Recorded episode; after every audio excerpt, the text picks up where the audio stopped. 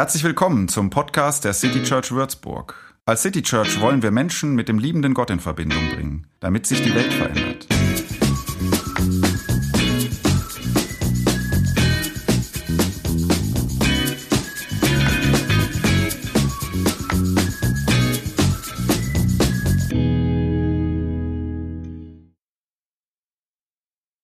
Ich freue mich sehr auf die nächste knappe halbe Stunde mit meiner Gesprächspartnerin. Ähm, kennengelernt haben wir sie auf Instagram und wenn man ihrem ähm, Account dort folgt, dann darf man reinschauen in ein sehr, sehr vielfältiges Leben. Und wir haben es gerade schon gehört, im Vordergrund steht dabei das Thema, um das es heute gehen soll, nämlich Rassismus. Und Sarah Wetscherer ist Theologin und Religionspädagogin ist viel in der Welt herumgekommen und Mitarbeiterin bei der Freien Evangelischen Mission, kurz EVM. Das ist eine Missionsgemeinschaft mit Mitgliedern in Asien, Afrika und Deutschland. Und dort ist sie ähm, stellvertretende Leiterin der Abteilung Deutschland, also zuständig für Pfarrerinnen, die aus Asien oder Afrika nach Deutschland kommen und hier in Kirchengemeinden ähm, arbeiten. Außerdem macht sie noch internationale Bildungsarbeit, also sehr, sehr viel, was man ähm, bei ihr mitbekommen kann. Und seit mehreren Jahren setzt sie sich mit Rassismus und Antirassismus auseinander, ganz viel auch in Bezug auf Glaube und Kirchen. Und deswegen, liebe Sarah, freue ich mich sehr, dass du heute Morgen hier zu uns zugeschaltet bist. Ähm, herzlich willkommen. Ja, danke schön. Ich freue mich auch. Das ist ja toll, dass sowas möglich ist, dass ich in Essen sitze und bei euch in Würzburg sein kann. Ja, genau. Danke für die Einladung. Sehr schön. Ja, ich freue mich, ähm, mit dir über dieses Thema eben zu sprechen, wohl wissend, dass es irgendwie ein, ähm, ein sehr weites Thema ist und man sehr viel darüber sprechen könnte. Ähm, aber ich hoffe, dass wir, ähm, die, äh, wir selber, aber auch die, die zuschauen, ähm, inspiriert werden und man vielleicht so ein bisschen mehr Sensibilität für dieses Thema mitnimmt und ähm, für uns persönlich, aber auch für uns als Kirche, als City Church. Ja, okay, ich habe jetzt viel geredet, wir haben äh, ein bisschen gehört, wer du bist und äh, was du machst. Ähm, jetzt gebe ich dir das Wort einfach und du hast uns einen kleinen Einstieg in dieses Thema mitgebracht und darauf freue ich mich. Dankeschön, vielen Dank. Ja, ich würde gerne mit euch einsteigen, dass wir an diesem Sonntagmorgen einmal gemeinsam in die Bibel schauen und zwar in Matthäus 15, die Verse 21 bis 28. Ich lese es jetzt nicht vor, ich erzähle euch einmal, worum es geht. Und zwar geht es um die kanaanäische Frau. Eine Frau, die zu Jesus und seinen JüngerInnen kommt und ähm, bittet, ihre Tochter zu heilen. Jesus ignoriert sie zuerst und ähm, seine Jüngerinnen und Jünger, die sagen dann komm, ne, ähm, lass sie doch nicht da so stehen und die ist so laut und die nervt eigentlich. Und Jesus sagt dann, okay, komm, ich höre dich an und ähm, sie sagt, bitte heil meine Tochter. Und er sagt, nee, eigentlich gehörst du hier nicht zu. Ich bin zuständig für das Volk Israel. Da gehörst du nicht zu, du kommst aus Kanaan. Ähm, that's not my business sozusagen. Und ähm, die Frau, die lässt aber nicht locker. Jesus ähm, sagt dann noch so was Komisches wie, äh, das Brot ist für die Kinder Israels da und nicht für die Hunde, die Krümel, die vom Tisch fallen und so. Vielleicht habt ihr das Bild so äh, noch vor Augen. Und sie lässt aber nicht locker und im Endeffekt heilt Jesus die Tochter und sagt, ein großes Vertrauen und ein Glaube haben dir geholfen. Ein, glaube ich, ziemlich bekannter Text, mit dem sicherlich schon die eine oder der andere von uns auch mal gehadert hat. Ähm, ich kann mich an sehr viele Gespräche erinnern, auch Jugendfreizeiten, wo Jugendliche mit dem Thema irgendwie auch mit diesem Bibeltext sehr ja, irgendwie anecken, weil Jesus so ganz anders rüberkommt als sonst. Da kommen Fragen auf, ob Jesus seine Meinung ändert, ähm, oder ob ich Jesus von was überzeugen kann, von dem er vielleicht gar nicht selber überzeugt ist. Ähm, ja, und auch, dass er diese Frau beleidigt als Hund, das ist alles irgendwie so eine Geschichte, die nicht so schön ist, weil Jesus nicht erstmal so als der Sympathieträger rüberkommt. Und vielleicht habt ihr auch mal versucht, ähm, Antworten auf diese Fragen zu bekommen, für euch selbst, aber auch für Leute, die euch damit konfrontiert haben. Und ich möchte heute teilen, was diese Geschichte bereits mit mir als Kind gemacht hat. Ich bin selber kirchlich sozialisiert aufgewachsen, seitdem ich mich erinnern kann, war ich jeden Sonntag in der Kirche, Gottesdienst, Kindergottesdienst, Jungschar, Konfi, Jugendarbeit, so das ganze Programm eigentlich. Und als Teil einer weißen kirchlich stark engagierten Familie mitten im Ruhrgebiet waren wir auch immer eigentlich mittendrin im Gemeindeleben statt nur dabei. Und daher habe ich die Geschichte auch schon früh in meinem Leben irgendwie mitbekommen, nicht so bewusst darüber nachgedacht. Ähm, habe sie aber wahrscheinlich anders gelesen und wahrgenommen wie viele von euch. Und dazu würde ich euch einmal kurz bitten, zu überlegen für euch selbst, wem ihr euch in dieser Geschichte eigentlich am nächsten fühlt. Mit wem identifiziert ihr euch vielleicht sogar? Vielleicht habt ihr Partei für Jesus ergriffen, mit dem ihr versucht habt zu erklären, warum er so oder so handelt. Ihr habt euch als JüngerInnen gesehen. Beim Lesen dieser Geschichte habt ihr euch vielleicht automatisch aus der Perspektive derer betrachtet, die dazugehören, was kritisch betrachtet eigentlich völliger Quatsch ist, weil so aus der damaligen Perspektive, gerade in dieser Geschichte, würdet ihr ja auch nicht dazugehören, weil ihr nicht zum erwählten Volk, zum damaligen gehören würdet. Dennoch habt ihr aber gelernt, zur gesellschaftlichen, kirchlichen Norm zu gehören und dies nicht auch hinterfragen zu müssen. Und daher fühlt ihr euch nahe zu den Menschen, die keine Angst haben müssen, nicht dazu zu gehören. Ihr habt gehört, Gott liebt euch und ihr seid Teil der Gemeinschaft. Und das, das stand vielleicht so ja unangetastet als großer Anker und Orientierung in eurem Leben. Ich hingegen habe diese Geschichte bereits als kleines Mädchen aus Perspektive der Frau gehört. Vielleicht ging es einigen Frauen hier heute auch so. Ich wusste damals überhaupt nicht warum und habe erst Jahrzehnte später Erklärungsmuster und Worte dafür bekommen. Aber ich war immer die Frau. Ich war die, die als Hund betitelt wurde, von dem, der alle Kinder liebt. Ich war die, die Jesus erst überreden musste, um dazugehören zu dürfen. Ich war die, die Jesus anschrie, ich gehöre auch zu dir. Ich war die, die nicht mal auf die Beleidigung Hund eingegangen ist, weil sie gelernt hat, freundlich zu bleiben, um das Gegenüber nicht zu verletzen. Schließlich meine er ist doch eigentlich gut und darauf käme es an. Und dennoch wollte ich dazugehören. Dass ich nämlich die Frau war, lag nicht an meiner Kirchengemeinde. Das lag auch nicht an meiner Familie. Das lag an einem System, in dem wir als Kirche leben. Das liegt daran, dass Weißsein das Normale ist, die Norm ist. Das liegt daran, dass ja, dass alles andere, was nicht der Norm entspricht, als fremd, als anders, vielleicht auch als was Besonderes betitelt wird. Menschen meinen das nicht böse und genau das das macht es irgendwie auch so schwierig, darüber zu reden. Und umso glücklicher bin ich, dass ich heute hier bin und dass Lisa und ich uns darüber jetzt unterhalten werden. Und ähm, ja, bin ganz gespannt und freue mich auch, dass ihr hier seid und dass ihr sozusagen auch irgendwie indirekt ja mit ins Gespräch genommen werdet. Ja, genau. Und ich würde tatsächlich auch gerne genau da anknüpfen, was du jetzt am Ende ähm, beschrieben hast.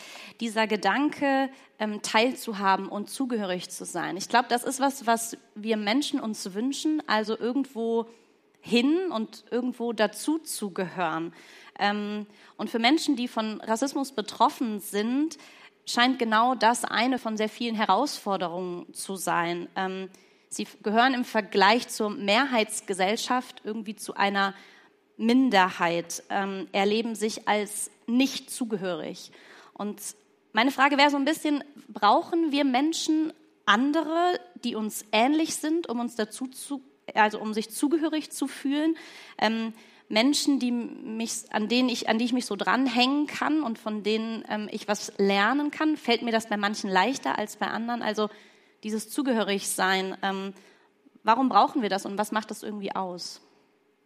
Ich glaube, zum einen brauchen wir das auf jeden Fall. Das ist in der Filmbranche übrigens auch so, dass äh, von so berühmten Hollywood-Filmen und großen FilmprotagonistInnen meistens weiß sind. Selbst wenn es schwarze Nebencharaktere gibt, dann heißt es, dass äh, die Protagonistin, der oder die, mit dem wir uns identifizieren, dass die weiß sein sollen, ähm, damit sich weiße Menschen mit ihnen identifizieren was auch äh, durch ein Rassismus kritisch zu beleuchten ist, aber das mal ähm, jetzt nebenan gestellt.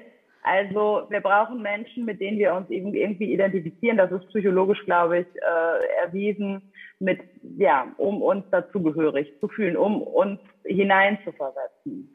Zum anderen aber brauchen wir vor allem aber Menschen, die uns Gefühle des Nicht-Dazugehörens nicht absprechen. Und das können auch weiße Menschen. Ne? Da kenne ich ganz viele. So, da habe ich auch ganz viele, auch in meiner Gemeinde und meiner Familie und so weiter. Ähm, Menschen, die achtsam sind, die nicht sagen, nee, das war jetzt nicht so schlimm. Und die dadurch auch versuchen, eine Atmosphäre zu schaffen, die uns dazugehörig fühlen lässt als äh, People of Color in dieser Gesellschaft und in dieser Kirche.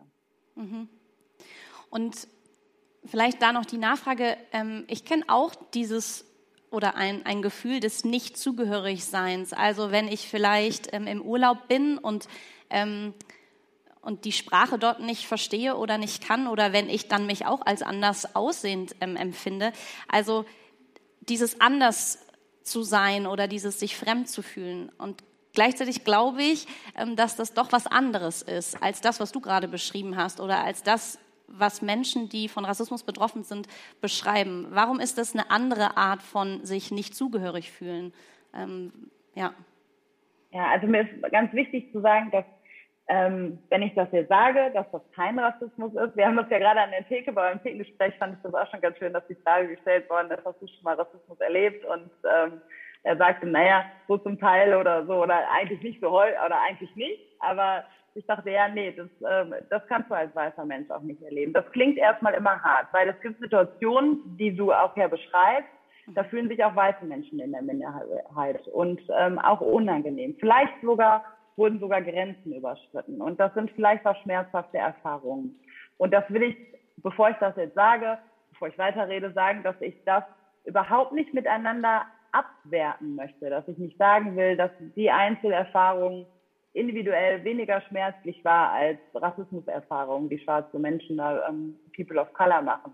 Das auf gar keinen Fall, das kann man ja, das macht ja auch gar keinen Sinn, Schmerz und Leid miteinander aufzuwerten. Aber wenn wir von Rassismus reden, dann reden wir von einem ähm, 500 Jahre alten Konstrukt, das von weißen Menschen geschaffen wurde, um Ausbeutung zu legitimieren. Es geht um die Erfindung von Menschenrassen, die von Europa her ausgingen. Große Philosophen, die waren Stichwortgeber, wie Immanuel Kant, Hegel, das waren so Leute, die haben ähm, nicht nur die Aufklärung vorangebracht, sondern die haben auch den Rassenbegriff in diese Welt gebracht und haben damit Sklaverei und Kolonialismus gerechtfertigt. Also und Rassismus geht heute mit genau diesem Machtgefälle einher und kann somit per Definition nicht gegen Weiße gerichtet sein. Das heißt aber, wie gesagt, eben nicht, dass es auch andere schmerzliche Erfahrungen gibt. Aber wenn wir von Rassismus als Form der Diskriminierung reden, dann geht das nur eben gegenüber ähm, Menschen, die nicht weiß sind.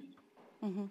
Ist es also auch was, dass man dem eben nicht nur mal punktuell irgendwie ausgesetzt ist, sondern auch so dauerhaft, also so immer wieder? Also hat das auch was damit dann zu tun, wenn das so strukturell verankert ist? Ja, ja, genau. Also das ist ja auch was, was ich so ein bisschen bei Instagram immer auch rückgemeldet bekomme von Leuten, dass Menschen sagen, Mensch, das das war mir so gar nicht bewusst, dass das so allgegenwärtig deinen Alltag eigentlich auch bestimmt. So, das passiert, das passiert sehr, sehr häufig, dass, ähm, weiß ich nicht, dass mir gesagt wird, dass ich gut Deutsch spreche oder die Frage gestellt wird beim Kinderarzt, meinen Kindern gegenüber, welche Sprachen sprechen sie denn oder halt mit so Kleinigkeiten, ähm, mhm. die erstmal als Einzelsituation, als Kleinigkeiten wirken, aber die wie so Mikroaggressionen sich eigentlich durch mein ganzes Leben äh, ähm, ja eigentlich darstellen und immer wieder passieren, tagtäglich passieren irgendwelche Situationen. Und vielleicht mag man sagen, diese Einzelsituation, die war jetzt nicht so schlimm. Aber, ähm, oder das war gar kein Rassismus, das war gar nicht so gemeint. Der Mensch oder, oder so hat gefragt, woher du kommst, weil die wollten nur wissen, ob du aus dem Ruhrgebiet kommst, weil du einen Ruhrpott-Akzent hast oder so. Das mag ja auch sein, das mag auch manchmal zutreffen, aber ich muss mich bei allen Sachen immer fragen, war das jetzt Rassismus oder war das, weil ich einen Ruhrpott-Dialekt habe? Also ich habe nicht die Wahrheit zu sagen, naja, so, weil es halt eben immer und immer wieder passiert und ähm, weil es halt ist wie so kleine Mückenstiche, die irgendwie immer kommen und einer alleine ist nicht schlimm, aber wenn dir irgendwie in einer Woche 20 Mückenstiche zugefügt werden, dann ist schon nervig. Mhm. Ja. Mir kommt dann und irgendwann auch, und irgendwann macht es auch krank. Also es gibt auch Belege dafür und Studien darüber, dass Rassismus auch krank macht, weil solche Sachen, die immer wieder passieren und sich so durch dein Leben ähm, erziehen, die auch immer wieder ja ein Gefühl geben von, du gehörst nicht so richtig hierher. Mhm. Mir kommt dazu noch die Frage, ähm, dass wenn, ähm, also dass dass manchmal, wenn ich ähm, Menschen treffe, die aber vielleicht einen, tatsächlich einen anderen kulturellen Hintergrund haben, ähm, andere Essgewohnheiten, andere, keine Ahnung, Tanzgewohnheiten, also sowas, wo tatsächlich wir auch von unterschiedlichen Kulturen irgendwie Dinge mitbekommen, dass mich das irgendwie interessiert. Und da kommen wir jetzt ja so ein bisschen auch in ein Dilemma, weil ich glaube, ich, oder kann man schon voneinander lernen und diese Vielfalt irgendwie auch leben und davon sich inspirieren lassen. Also wo fängt der Rassismus an? Ähm, weil das ist ja irgendwie was, was vielleicht auch meinen eigenen Horizont weiten kann und wo auch Interesse dahinter besteht. Und gleichzeitig ähm, ist das aber auch was, was anderen Menschen verletzen kann, ähm, eben solche Fragen zu stellen. Ähm, ja, also das finde ich noch so, äh, finde ich schwierig zu sagen. Wo fängt da Rassismus an? Ähm, ja. Also ich glaube, ähm, dass eine gute Haltung ist, sich erstmal so ein bisschen zurückzunehmen und erstmal abzuwarten und mal auf sein Bauchgefühl zu hören und dann mal zu gucken, ist die Person, der ich jetzt gerade diese Fragen stellen will, kommt die denn wirklich aus einer anderen Kultur? Hm. Ähm, hat sie selber vielleicht irgendwas erzählt oder so? Ich, ich bin in Deutschland geboren, ich bin im Ruhrgebiet aufgewachsen, so. Also ich, ich spreche akzentfreies Deutsch und ich, ähm, so, also ich rede nicht davon, dass wir zu, zu, Hause was anderes essen als wahrscheinlich du, obwohl in Sitzburg ist man vielleicht so in Deutschland nochmal andere Dinge als im Ruhrgebiet oder so, wir essen vielleicht und Pommes oder so. Aber ähm, so, also ich, ich gebe mich ja wie, wie jemand, der Deutsch ist, weil ich eben Deutsch bin. So. Mhm. Dann gibt es aber natürlich auch Menschen, die sind hinzugezogen und die haben tatsächlich eine andere Kultur und machen das vielleicht auch durch ihre Kleidung oder durch ihre Sprache oder durch ihre Sachen, die sie erzählen, die sie preisgeben, auch sichtbar. Und dann kann man natürlich Dinge noch. Also es geht hier nicht darum, Sprechverbote zu erteilen und Menschen jetzt irgendwie einzuschüchtern und sagen, du darfst gar nichts mehr fragen oder so. Dann kann man vielleicht auch nachfragen. Vielleicht nicht als erste Frage. Ähm, vielleicht ist das ein guter Maßstab, mal sich zu überlegen, okay, Menschen, die nicht weiß sind, den stelle ich aber jetzt erstmal auch die normalen Fragen, die der weißen Menschen stellen würde. Und, und dann einfach mal abzuwarten, wie sich das Gespräch ergibt und ähm, wo es sich so hin verläuft. Aber ich glaube, dass es irgendwie, ja, dass es eine gute Haltung ist, erstmal zu hören, bevor man irgendwie reinpoltert. Also, weil es gegenüber People of Color häufig so Grenzüberschreitungen gibt dann auch. Und eine Frage nach der nächsten und das wird irgendwie immer intimer oder so. Und das würde man bei weißen Menschen so vielleicht nicht machen. Mhm. Und ich glaube, da merke ich auch bei mir manchmal tatsächlich auch Unsicherheit. Also was ist okay, wann, wann, ähm, wann ist meine Sprache adäquat, wann, mehr, wann ist sie grenzüberschreitend und gerade wenn wir über Alltagsrassismus sprechen, der irgendwie an so vielen Ecken und Enden steckt, dass ich mich manchmal dann ertappt fühle, vielleicht auch irgendwie schuldig oder beschämt und ähm, andere Menschen vielleicht aber auch sehr wütend werden, das irgendwie so von sich wegschieben und sich mit diesem Thema gar nicht so auseinandersetzen wollen. Ähm, vielleicht hat man noch verstanden oder denkt irgendwie, dass Rassist, rassistisch sollte man nicht sein. Das kann man vielleicht noch unterstreichen, aber bei sich selber irgendwie anzufangen und so eine Perspektive, wie du es gerade beschrieben hast, auch zu übernehmen und sensibel für den anderen, die andere zu werden, ähm, das ist oft ein sehr emotionales Thema. Ähm, was macht es so emotional? Also warum, fühl, also warum stecken da so viele Emotionen drin und hat das so viel Potenzial? Also ich glaube, ähm, bei Rassismus dieser Begriff alleine schon unheimlich moralisch aufgeladen ist in unserem deutschen Kontext. Wir haben gelernt, dass Rassisten sind die, die Springerstiefel tragen oder das sind die Nazis. Wir haben in der in der Schule und auch im Konfrontationsunterricht oder so haben wir was gehört von der NS-Zeit. Und das in dieser Ecke steckt für uns Rassismus. Und ähm, das sind auf keinen Fall wir und schon gar nicht ich als Christin. Also ich, Gott liebt alle Menschen und, und ich doch auch, Nächstenliebe und so weiter und ich tue Gutes und, und, und will ja auch die Welt ein Stück weit als Christin verändern und so, da bin ich doch keine Rassistin. Das kann ja überhaupt nicht möglich sein. Und deswegen kommen, glaube ich, eben diese, diese moralische Aufladung, die kommt vielleicht so wumms automatisch in unseren Kopf, wenn wir Rassismus hören. Und deswegen finde ich es so wichtig, dass wir Rassismus neu definieren. wir haben kein anderes Wort dafür, weil es geht eben um die Rassifizierung von Menschen. Ich kenne auch so Menschen, die sagen, naja, dann vielleicht ein neues Wort oder so, aber darum geht's ja nicht, weil mhm. es geht um das Rassenkonstrukt. Es geht immer noch um das, was in der Kolonialzeit geschaffen worden ist, was tief in unseren Köpfen verankert ist, was da, was wir unbewusst mit uns herumtragen, warum Weißsein die Normalität ist, warum wir ja sogar Jesus zu einem weißen Menschen gemacht haben, obwohl Jesus wahrscheinlich historisch gesehen sah Jesus wahrscheinlich eher mehr so aus wie ich als wie du. Und, ähm, und trotzdem begegnet er uns in Kinderbibeln ähm, als weißer europäischer ähm, Mann und, ähm, und auch in Jesus-Filmen und so. Also wir stellen uns Jesus eigentlich mehr so mit braunen Haaren vor. Und das geht mir übrigens ganz genauso. Ich bin ja auch hier aufgewachsen. Ähm, nur weil ich von Rassismus betroffen bin, heißt ja nicht, dass ich ihn nicht auch internalisiert habe. Ich habe genau solche Vorurteile, genauso einen eurozentrischen Blick auf diese Welt. Ich kann mich nicht freisprechen davon und nehme mich da auch immer mit rein, weil äh, ich bin davon zwar betroffen, aber übe ihn auch aus. Und ja. Mhm. Ähm, würdest du da noch mal ein paar meine Zettel sind runtergefallen. Ähm, würdest du da mal noch, ähm, mich würde es interessieren, du hast jetzt schon so ein paar Beispiele genannt, die, ähm, wo, wo, wo du das erlebst oder wo Menschen, die von Rassismus betroffen sind, das eben erleben, diesen Alltagsrassismus. Ähm, du hast jetzt von den Bibeln gesprochen, wie wir uns Jesus vorstellen. Kannst du das mal noch ein paar, noch ein paar mehr Beispiele nennen, wo das dir oder Menschen, ähm, schwarzen Menschen begegnet? Ja, also eben, dass ja, Jesus weiß dargestellt wird, aber auch in Kinderbüchern. Das, das ist in Kinderbüchern mehrheitlich weiße Personen ähm, präsentiert werden, bei Kinderspielzeug. Also meine Tochter ist fünf Jahre, da nehme ich das immer sehr wahr. Meine Tochter, die liebt Elsa, die liebt Conny und weiß ich nicht, äh, noch irgendeine weitere weiße Person so. Also die weißen blonden Prinzessinnen, die sind so das A und O und die sind wichtig und das, das bestimmt so unsere Welt. Und ähm, natürlich haben wir auch zu Hause Kinderbücher, da gibt's auch ähm, People of Color drin und so. Und da gibt es auch ganz tolle Läden ähm, und ganz tolle Verlage, die da ganz viel Diversität auch im Kinderspielzeug bringen. Aber da sieht man schon, dass die Normalität, die ist weiß. Obwohl ähm, laut ähm, Mikrozensur 40 Prozent aller Kinder in Deutschland unter fünf Jahren Migrationsgeschichte haben.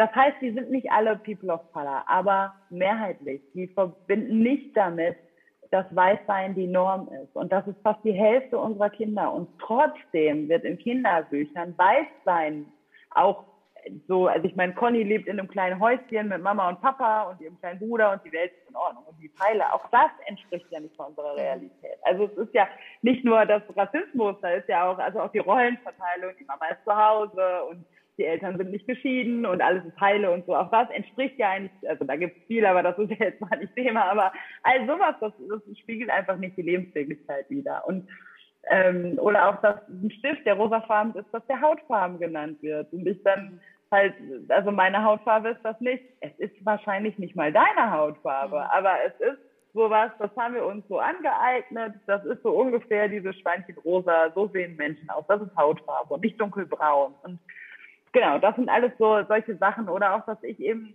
häufiger gefragt werde als du, woher kommst du? Also höchstwahrscheinlich ist das so. Und dass Menschen da auch eine unheimliche Abwehr entwickeln, sagen, ich interessiere mich aber für dich und so, aber das ist es nicht, weil wenn ich dann sage, ich komme aus Oberhausen, dann ist das nicht die Antwort, die erwartet mhm. wird. Das ist, da, da, die Menschen wollen wissen, ja, irgendwo kommt doch irgendein Elternteil her, das ist doch das Exotische in dir, muss irgendwo herkommen, so. Also, ähm, dass dadurch mir auch mein Deutschsein, meine Dazugehörigkeit sein, das habe ich ja gerade schon gesagt, eben auch abgesprochen wird. Mhm. Ja. Und, und wenn ich jetzt an, an Kirche denke, dass in Kirche ver vermutlich genau solche Erfahrungen auch immer wieder gemacht werden und dass Kirche irgendwie den Anspruch hat, relevant zu sein, also divers zu sein, ähm, dann wäre es ja ein Wunsch, dass wir eben ähm, in Kirche solchen Menschen äh, solche Erfahrungen irgendwie ersparen oder ähm, ja, ähm, ihnen eben das Gefühl gehören, dazu zu gehören und dass sie bei uns weniger solcher Erfahrungen machen. Ähm, und deswegen würde ich am Ende zum Schluss gerne noch da so ein bisschen drüber sprechen, ähm, wie Kirche sich diesem Thema auch nähern kann, ähm, wo auch solche Rassismusmomente wahrscheinlich zu finden sind. Ähm, Also wie kann Kirche da ähm, dazu lernen und wie kann sie das ähm, unterstützen, dass sich eben Menschen bei uns zugehörig fühlen und weniger solcher Erfahrungen machen?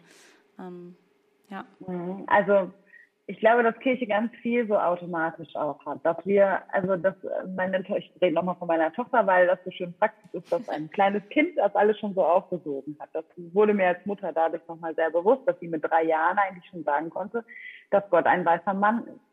Also die eine Diskriminierungsform trifft da auch die andere. Also Gott ist ja weder weiß, noch ist Gott Mann. Und aber in all in vielen Liedern, die wir singen, Worship-Liedern und so, reden wir Gott ja auch als Vater an, als Mann an. Und für uns ist es erstmal ungewohnt, auch Gott als Mutter mal anzusprechen oder so. Aber Gott ist auch keine Frau. Gott ist aber auch kein Mann. Also auch wenn uns häufig Vater in der Bibel begegnet, ähm, begegnet uns aber auch das Mutterbild. Und na, und all diese Sachen, glaube ich, wenn wir ein bisschen mehr auf unsere Sprache achten, ähm, so und auf unsere Bilder, die wir in Kirche auch transportieren, auf unsere Perspektive, mal Menschen mehr zuhören, die von Rassismus betroffen sind, sie auch zu Wort kommen zu lassen, sie mitsprechen zu lassen an bestimmten Punkten, wenn Programme geteilt werden, äh, geplant werden, auch zu gucken, welche Perspektive können wir damit einnehmen, ähm, wie können wir da auch äh, ja Gemeinde gestalten, von Anfang an die Leute mit in, in Leitungsgremien zu nehmen. Ähm,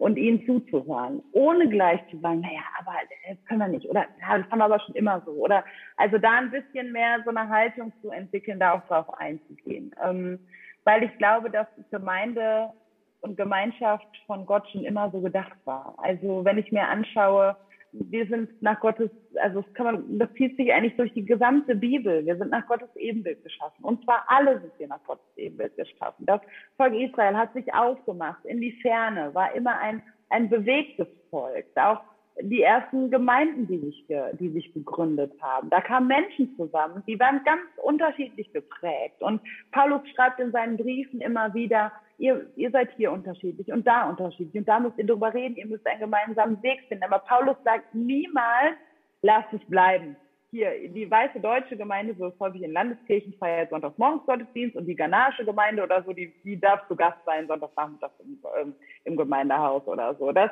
das war niemals der Gedanke davon, eine Kirche, eine Gemeinde, eine Gemeinschaft zu gründen. So. Also ich meine, Gott hat sich in Jesus dazu entschieden, selber als Person of Color auf diese Welt zu kommen. Und ähm, das ist, und, und wenn wir das alles so im Kopf haben, dann können wir gar nicht anders, als gemeinsam kirchlich zu sein, als, als antirassistisch proaktiv zu handeln, als all diese Perspektiven mit hineinzunehmen, auch wenn das nicht so einfach ist, weil die Menschen vielleicht noch gar nicht da sind. Also weil eure Gemeinde vielleicht ja auch mehrheitlich eben weiß ist, dass es viele Menschen gibt, aber dann mal zu überlegen, okay, wie können wir denn auch Menschen da mit reinnehmen und ähm, ja, und proaktiv auf sie zugehen. Mhm. Ähm, du hast gerade einen, ich habe gesehen bei dir beim Instagram-Account, dass du auch einen Artikel über eine Quoten-POC geschrieben hast. Also ähm, schwarze Menschen als eine Quote. Kannst du dazu noch zwei, drei Sachen, zwei, drei Sätze sagen? Ähm, in ja, Kirchen? also das war so ein Artikel, der irgendwie noch und nöcher geteilt worden ist, dass ich gesagt habe, dass es eine Quote geben muss von äh, Persons of Color, die auch eben in der Kirche vertreten sein müssen. An, als Menschen, die predigen, als Menschen, die vorne stehen, als Identifik Identifikationsfiguren, als Menschen, die Programme und die Gemeinde mit planen ähm, und eigentlich auf allen Ebenen dabei sein müssen. Nun ist mir klar, dass das noch lange nicht der Ist-Zustand ist. Und man mhm. spricht auch davon, dass eine Quote eigentlich erst was bringt, wenn 30 Prozent der Menschen, also das war in der Frauenbewegung so, da hat man gesagt, wenn unter 30 Prozent Frauen dabei sind, dann bringt das überhaupt nichts. Dann werden die überrannt, überrollt sozusagen. Das gilt wahrscheinlich hier genauso. Deswegen eine Quote alleine, ähm, würde ich auch sagen, bringt nichts, sondern dass man sich dazu noch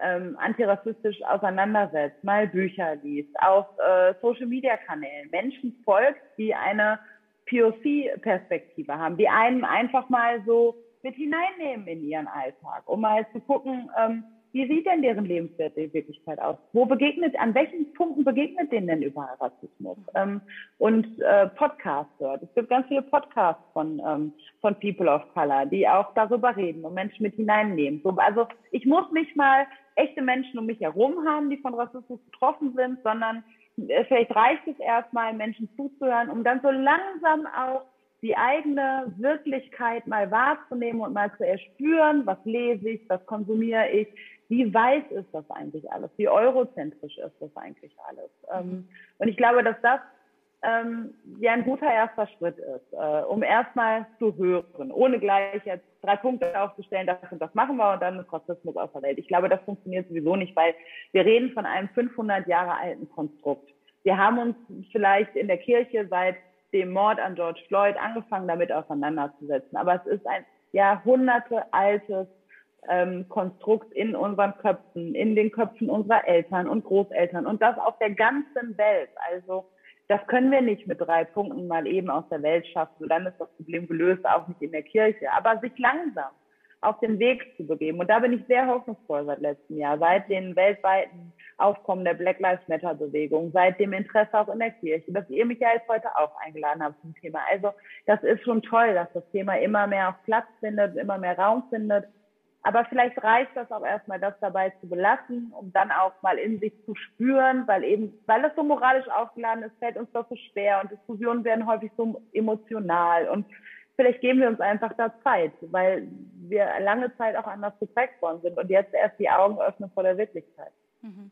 Kannst du uns konkret eine, ein Buch auch empfehlen, wo man reingucken könnte oder ein Podcast oder irgend sowas, was ist, wenn jemand sagt, ich habe Lust, da mich tatsächlich mit auseinanderzusetzen, ähm, ja? Also wir haben, ähm, also äh, empfehlen als Buch erstmal kann ich Tupoka Ogette Exit Racism. Ähm, denn das ist ein Buch, äh, das hat nur 120 Seiten und Tupoka Ogette, die ist sehr, sehr ähm, aufgeschlossen und sehr freundlich ihren LeserInnen gegenüber. Die ähm, ist selber Antirassismus-Trainerin und erklärt das an ihrer eigenen Person. Sie ist selber Schwarz-Deutsche, aber auch geschichtlich mit Hintergründen und schreibt auch was über die Kirche da drin und auch über, ja, wie die Theologie und die Kirche auch missbraucht worden ist. Ähm, und erzählt auch über aus der Lebenswelt schwarzer Menschen, was machen sie für Rassismuserfahrungen und also ist da wirklich, das ist ein tolles Buch, das kann man gut zum Einstieg lesen, um mal hineinzukommen, überhaupt nicht sprachfähig zu werden und so weiter. Dann haben wir einen Podcast, den findet man als United in Mission, ähm, wo wir einfach andere Perspektiven auch beleuchten. Ähm, da gerne mal reinhören, da haben wir auch eine Folge über Rassismus im Pfarramt und so. Also ähm, das ist auch nochmal so ein Podcast, wo man sich vielleicht auch gerade nochmal im kirchlichen Kontext ähm, mit den Themen ähm, auseinandersetzen kann. Wir haben nicht immer direkt das Thema Rassismus, aber es spielt immer allgegenwärtig, weil wir auch mit Menschen, die von Rassismus betroffen sind, ins Gespräch kommen. Mhm. Es spielt allgegenwärtig eine Rolle. Mhm. Genau. Okay. Genau. wir verlinken diese Ideen mal noch unter dem Video, ähm, dass ihr da noch mal reinschauen könnt. Okay. Ja, Sarah, es war nur ein kleiner Einblick, aber ähm, vielen, vielen Dank für das, was du äh, mit uns geteilt hast. Ähm, das war sehr inspirierend und ähm, ja, ich wünsche mir das für mich, mich damit weiter auseinanderzusetzen und ich hoffe, dass wir ähm, auch als Kirche, als City Church da ähm, immer wieder ja, den, diesen Blick mit einnehmen und ähm, das mitbedenken. Vielen, vielen Dank, dass du dir Zeit genommen hast, heute dabei Sehr zu gerne. sein. Ähm, wir werden nachher noch für die äh, Missionsgemeinschaft, ähm, in der du arbeitest, äh, Geld zusammenlegen das, und euch das zukommen lassen, ähm, weil wir finden, ihr macht eine tolle Arbeit und wir das gerne unterstützen wollen. Ja. Danke sehr. Ja. Vielen lieben Dank. Ja. Dann freue ich mich auch, dass ich hier gewesen bin, dass ihr mir zugehört habt. Genau. Und wünsche euch allen noch einen schönen Sonntag. Dir auch. Danke. Danke. Ciao. Ciao.